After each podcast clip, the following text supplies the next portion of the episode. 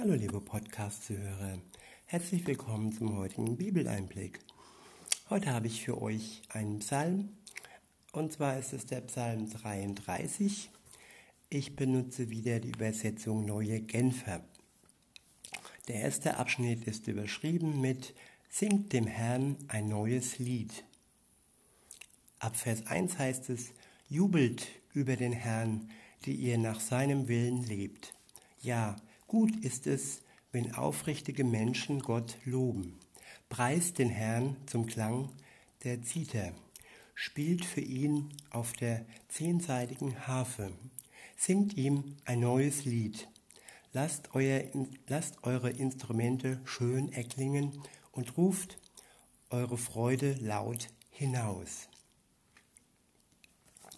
Ja, Gerade in schweren Zeiten und auch in schweren Zeiten ist es wichtig, dass wir uns über den Herrn freuen, dass wir wirklich unsere Freude laut hinaus rufen und dass wir ihn preisen mit allem, was wir können, mit all unseren Gaben, ob wir Gitarre spielen oder gut singen können.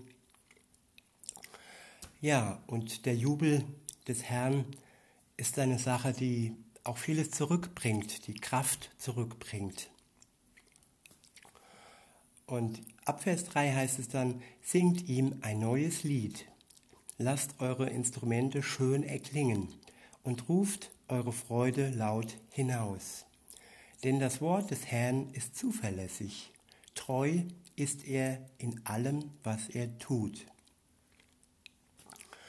Ja, wenn eins auf der Welt verlässlich ist, dann ist es das Wort Gottes. Wenn es einen festen Fels gibt, einen festen Anker, einen festen Halt, dann ist es sein heiliges Wort. Und wenn wir unruhig sind, dann können wir wirklich durch sein Wort neue Kraft und Ruhe in uns selbst finden. Es ist eine Ruhe, die er schenkt und es ist das, was ja, was ich brauche, gerade heute. Ab Vers 5 heißt es, er liebt Gerechtigkeit und Recht. Die Erde ist erfüllt von der Gnade des Herrn. Durch das Wort des Herrn wurden die Himmel erschaffen, das Heer der Sterne durch den Hauch seines Mundes. Er sammelte das Wasser des Meeres und setzte ihm eine Grenze. In die riesigen Meeresbecken füllte er die Fluten. Alle Welt zeigte Ehrfurcht vor dem Herrn. Alle Bewohner der Erde sollen ihm mit großer Achtung begegnen. Ja, das ist eine wichtige, eine, ein wichtiger Hinweis, ihm mit großer Achtung zu begegnen. Vor ihm Ehrfurcht haben das ist wirklich eine Sache, die er sich wünscht und die auch uns am Ende dann Gewinn bringt. Ab Vers 9 heißt es, denn er sprach nur ein Wort und es geschah. Er gab einen Befehl und es kam zustande. Der Herr macht die Absichten der Völker zunichte. Ja, er vereitelt ihre eigenmächtigen Pläne.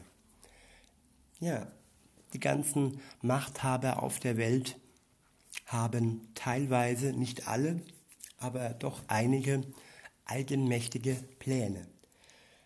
Ja, und Gott, der Herr, macht ihre Absichten zunichte. Da können wir auch ganz sicher sein, wenn wir uns ungerecht behandelt fühlen, auch von irgendwelchen Machthabern, dann ist es wirklich gewiss, dass er, unser Herr, dies zunichte macht und dass er diese eigenmächtigen Pläne der Machthaber irgendwann zerstört. Weiter geht es in Vers 11. Doch die Absichten des Herrn haben für immer Bestand. Seine Pläne setzen sich durch, jetzt und in allen künftigen Generationen. Sie setzen sich vielleicht nicht sofort durch Und es ist Hoffen und Bangen nötig. Es ist vor allem Geduld nötig, bis er sein Recht wirklich ans Ziel bringt. Und insofern, was nicht heute ist, kann morgen sein und was nicht morgen ist, kann dann eben dann sein, wenn er das für nötig hält. Und ab Vers 12 heißt es dann, glücklich zu nennen ist das Volk, dessen Gott der Herr ist. Das Volk, das er sich zum Eigentum erwählt hat. Wir sind sein eigen. Wir gehören zu ihm und wir wurden von ihm erwählt. Er hat uns gewählt. Vor, vor vielen anderen sind wir von ihm erwählt worden. Ich kann es nur immer wieder wiederholen. Es ist eine ganz wunderbare Sache. Nicht wir haben uns äh, zu seinem Volk, zu seinen Kindern erwählt, sondern er hat das getan. Und es ist wirklich eine Ehre und wir können stolz darauf sein, seine Kinder zu sein. Und dann alle, die das noch nicht für sich in Anspruch genommen haben, ja, warum wartet ihr noch? Warum wartest du noch? Klär alle Gründe, kläre all deine Zweifel. Er nimmt auch deine Zweifel ernst. Und ja, ich hoffe, dass du dich bald für ihn entscheidest. Ab Vers 13 heißt es dann, der Herr schaut vom Himmel herab. Er sieht alle Menschen. Ja, er sieht auch dich. Und wir sind vor ihm nicht verborgen. Und äh, wir sind eben nicht, wie viele sagen, vergessen. Nein, er hat uns nicht vergessen. Egal wie es aussieht, auch wenn es noch zu trüb und noch zu apokalyptisch aussieht, er hat uns nicht vergessen. Zu, zu seiner Zeit wird er handeln und zu seiner Zeit wird er seinen Plan ähm, zu Ende bringen. Und das ist wirklich ein guter Plan, der für alle, vor allem für die, die sich für ihn entscheiden, das Beste bringt. Jo, ab Vers 14 heißt es, von seinem Thron aus blickt er herab. Er schaut er schaut aus nach allen, die auf der Erde wohnen. Ich wiederhole, von seinem Thron aus blickt er herab. Er schaut aus nach allen, die auf der Erde wohnen. Ja, und hier steht wirklich nach allen. Und kein einziger Mensch, der auf der Erde lebt, ist davon ausgeschlossen. Er schaut auf mich, er schaut auf dich, er schaut auf alle herab.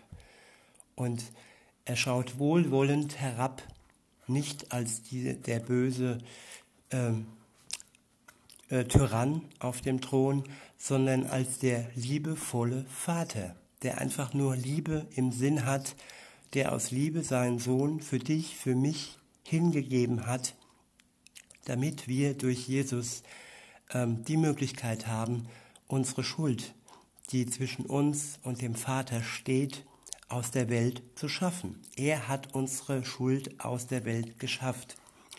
Nun heißt es, dies in Anspruch zu nehmen. Nun heißt es, ähm, zu seiner Schuld zu stehen, ähm, Gott um Vergebung zu bitten und ihm dann zu danken, dass er uns erlöst hat. Weiter geht es in Vers 15, dort steht, er hat sie ja alle erschaffen eines jeden Herz. Ich wiederhole, er hat sie ja alle erschaffen. Er hat dich und mich erschaffen. Ja, alle erschaffen. Eines jeden Herz. Er hat dein Herz erschaffen, er hat mein Herz erschaffen. Weiter heißt es, er achtet auf alles, was sie tun. Ihm bleibt also nichts verborgen. Ihm bleibt das Gute nicht verborgen, das wir tun. Ihm bleibt aber auch das Sündhafte nicht verborgen, das wir tun. Wir können vielleicht vor Menschen Dinge verbergen. Das klappt nicht immer. Manchmal kommt vieles zutage. Aber, aber vor Gott können wir nichts verbergen. Ihm liegt alles offen. Und ähm, wenn er doch eh alles weiß, dann können wir, wir ihm doch eh alles offenlegen und dazu stehen, was wir getan haben. Jo, ab Vers 16 heißt es, ein König siegt nicht durch die Stärke seiner Truppen. Ein mutiger Soldat überlebt nicht durch seine große Kraft. Es ist eine trügerische Hoffnung, eine Schlacht durch die Anzahl der Pferde zu, äh, zu entscheiden. Und nicht ihre große Kraft lässt einen Reiter heil davonkommen. Ich muss dann immer wieder an die Kriege, an die Schlachten denken, die das Volk Gottes, die Juden, führen mussten. Das sind Schlachten im Alten Testament, und das sind Schlachten in unserer Zeit. Schauen wir uns nur mal den, den Sechstagekrieg an, wie David gegen Goliath, umzingelt von Feinden, aber siegreich davon gekommen. Sie, sie haben gesiegt, weil sie Gott hinter sich hatten, weil er auch heute noch zu ihnen steht. Und insofern ist es nicht wichtig, wie viele Pferde da sind oder wie viele Panzer da sind. Entscheidend ist, hat der Heerführer, hat das Volk Gott auf seiner Seite. Ab Vers 18 heißt es, sondern es ist der Herr, dessen Blick auf allen ruht, die ihm mit Ehrfurcht begegnen und voller Zuversicht darauf warten, dass er seine Güte zeigt. Ich wiederhole nochmal, sondern es ist der Herr, dessen Blick auf allen ruht, die ihm mit Ehrfurcht begegnen und voller Zuversicht darauf warten, dass er seine Güte zeigt. Glaube heißt auch oftmals warten. Warten darauf, dass Gott seine Güte zeigt. Glaube heißt nicht immer eine sofortige Erfüllung von Wünschen.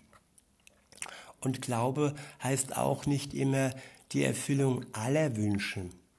Manchmal wünschen wir uns Dinge, die einfach nicht gut für uns sind und Gott weiß alleine, was gut ist und was nicht gut ist für uns. Und wenn er uns dann diese Wünsche nicht erfüllt, die eben nicht gut für uns sind, dann ist es nur zu unserem Besten. Oder wenn er es nicht zu dem Zeitpunkt erfüllt, wo wir es in unserem ungeduldigen Wesen haben möchten, dann ist es dann auch ähm, wichtig, dass wir Geduld üben. Und Geduld, geduldig zu sein, ist im Ende dann auch ein Gewinn. Und er möchte immer, dass wir als Gewinner hervorgehen. So, ich wiederhole nochmal den Vers und lese dann weiter. Ähm, sondern es ist der Herr, dessen Blick auf allen ruht, die ihm mit Ehrfurcht begegnen und voller Zuversicht darauf warten, dass er seine Güte zeigt. Denn er will sie von dem Tod retten und sie in Hungersnot am Leben erhalten. Er möchte uns vom Tod retten und uns in der Hungersnot am Leben erhalten. Das ist auch eine Zusage. Ab Vers 20 heißt es, aus tiefster Seele hoffen wir auf den Herrn. Er allein ist unsere Hilfe und der Schild, der uns schützt. Denn an ihm freuen wir uns von ganzem Herzen und wir vertrauen auf seinen heiligen Namen. Deine Gnade, Herr, sei über uns, wie wir es von dir erhoffen. In diesem Sinne wünsche ich dir, wünsche ich mir, wünsche ich uns, dass seine Gnade über uns sein wird, so wie wir es uns erhoffen. Ich sage bis denne. Tschüss.